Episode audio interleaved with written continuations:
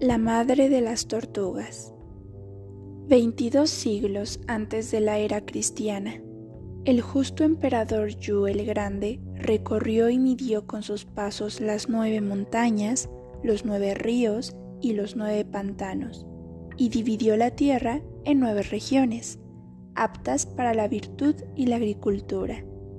Sujetó así las aguas que amenazaban inundar el cielo y la tierra, los historiadores refieren que la división que impuso al mundo de los hombres le fue revelada por una tortuga sobrenatural o angelical que salió de un arroyo.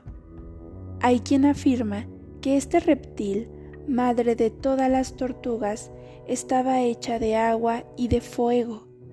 Otros le atribuyen una sustancia harto menos común, la luz de las estrellas, que forman la constelación del Sagitario. Para los chinos, las tortugas participan por lo demás de la longevidad de lo cósmico. Es natural que las incluyan entre los animales espirituales, junto al unicornio, al dragón, al fénix y al tigre, y que los augures busquen presagios en su caparazón.